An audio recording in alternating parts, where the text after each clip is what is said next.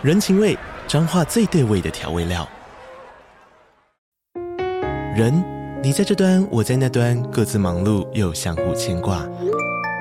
情，街角的吵杂声传递温暖与思念。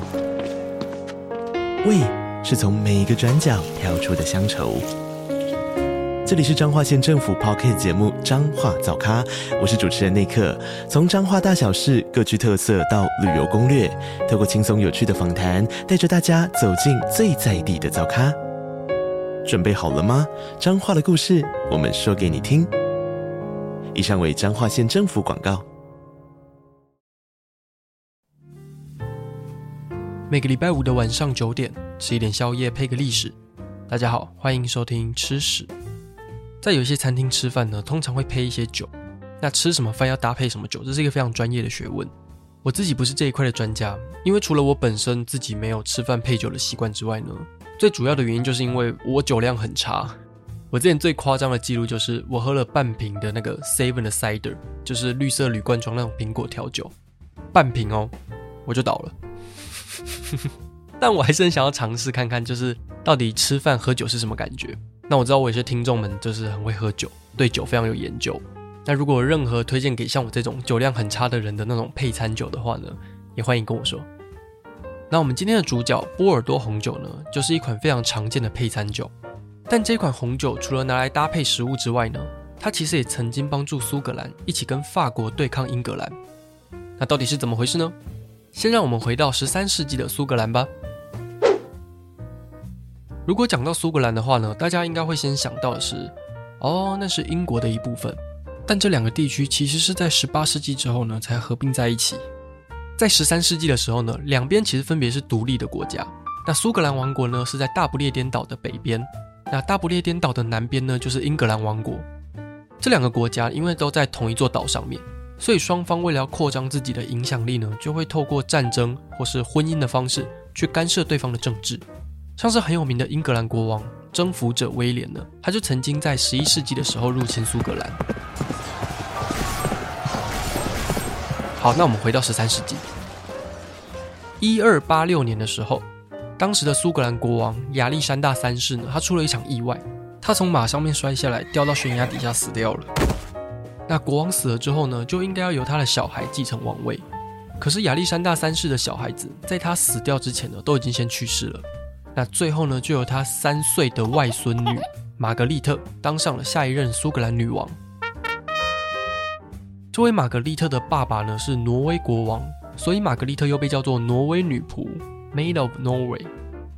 当时的挪威女仆玛格丽特呢，除了年纪太小，精神上她不太适合亲自管理苏格兰以外呢，她本人物理上也不在苏格兰，她那时候人在挪威，跟她爸爸住在一起。但苏格兰不能因为女王不在呢，你就放着整个王国不管吧。所以苏格兰的贵族们就讲好要一起合作，要管理苏格兰。最后呢，就有六位贵族组成了一个团体，叫做 The Guardians of Scotland。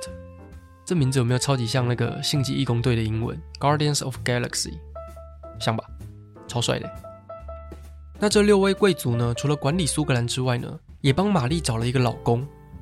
他们帮玛丽找了英格兰国王爱德华一世的儿子。爱德华二世，并且为这个婚姻呢签下了比尔汉姆条约。这个条约呢，除了写说哦玛格丽特未来会嫁给爱德华二世以外呢，条约里面其实还有一个重点，就是苏格兰跟英格兰呢要是两个独立的王国。因为如果没有特别讲这件事情的话，玛格丽特死掉之后呢，她的老公就是未来的英格兰国王爱德华二世呢，就可以继承苏格兰的土地，那整块苏格兰就会被英格兰拿走。为了确保苏格兰在未来呢也是一个独立的国家呢，这个比尔汉姆条约才会特别规定这一条。但签完这个条约没过多久呢，玛格丽特竟然死掉了。她在从挪威前往苏格兰的路上呢生病去世。那好不容易找到一个继承人的苏格兰呢，又突然失去一位女王。可是更惨的事情是，玛格丽特死掉的时候才七岁，她根本不可能有小孩。那空下来的王位呢，就引发一连串的危机。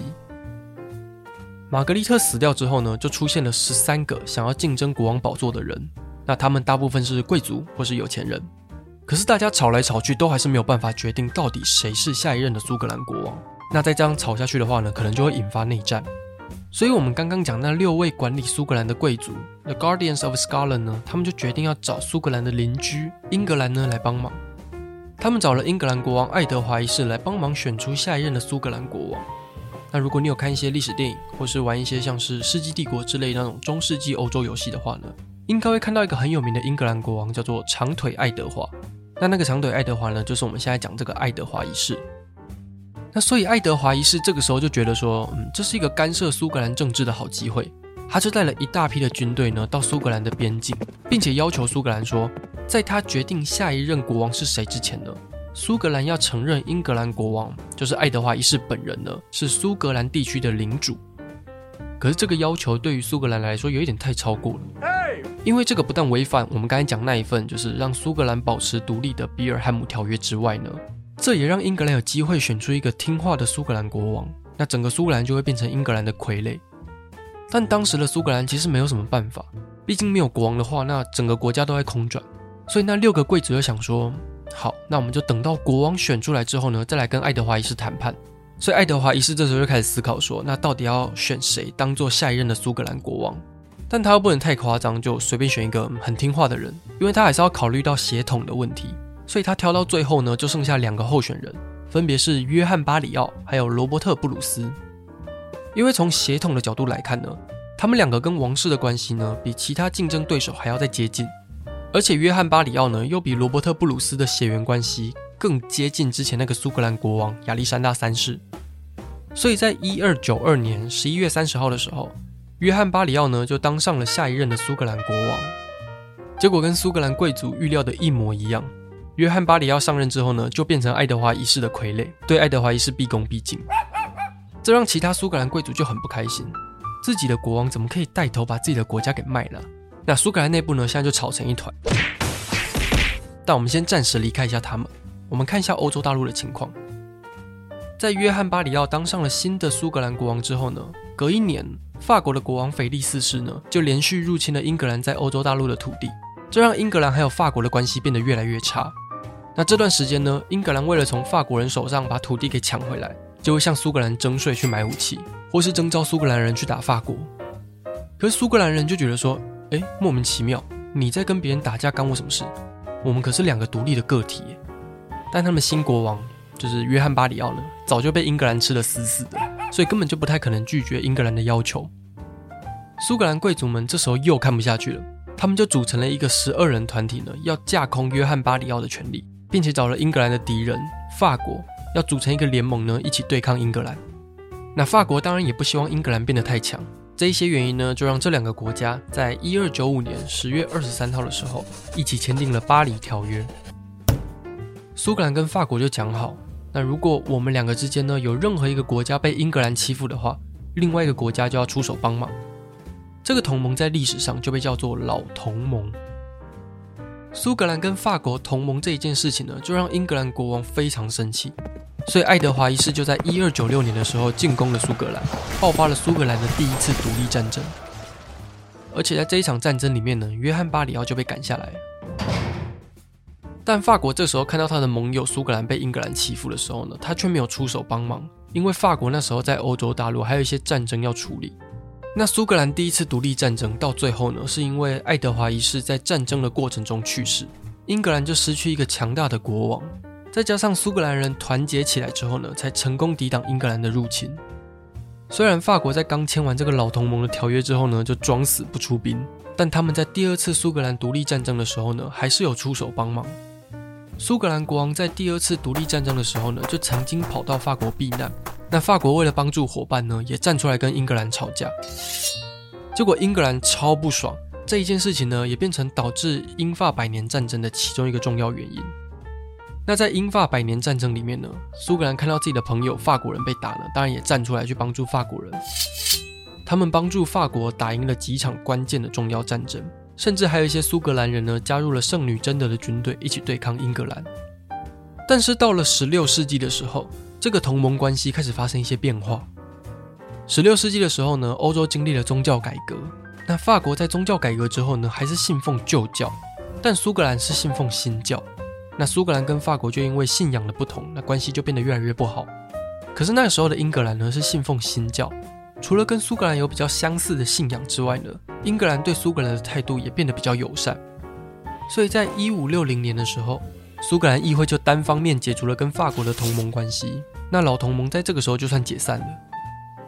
老同盟前前后后总共维持了大概两百六十五年，这不只是一个单纯的军事联盟，这个同盟关系呢，也让苏格兰还有法国有更多交流的机会。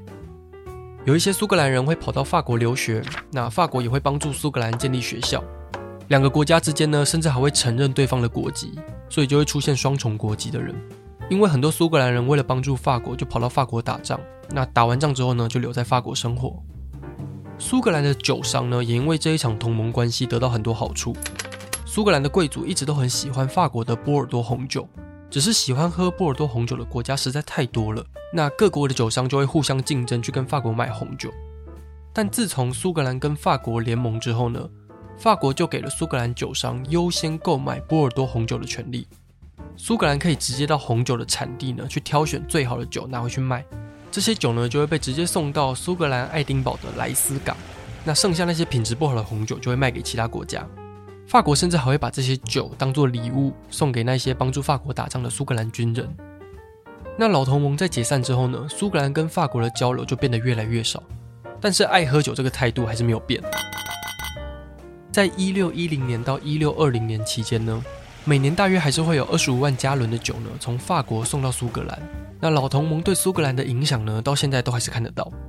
如果之后疫情有稍微减缓，大家有机会去苏格兰玩的话呢，还是会看到很多法国风格的建筑。苏格兰语呢，有一部分也被法国影响。这一场同盟关系虽然已经解散了，但还是在法国跟苏格兰之间呢，形成一种很紧密的连结，就直到现在。好，那以上呢就是波尔多红酒的小故事。最后，我想要推荐一部 Netflix 的电影，叫做《不法国王》。这部电影就是在讲苏格兰第一次独立战争的故事。那它也有带到爱德华一世死掉的那一段。我觉得这一部电影有把苏格兰单独对抗英格兰那一种无力感拍得很写实，还有那个时候打仗那种残暴血腥的感觉也拍得非常真实，就推荐大家去看。那如果你喜欢吃屎的话呢，也欢迎追踪我们的 IG，我们在 IG 上面有放各个播放平台的连结。那我们就下礼拜见喽，拜了。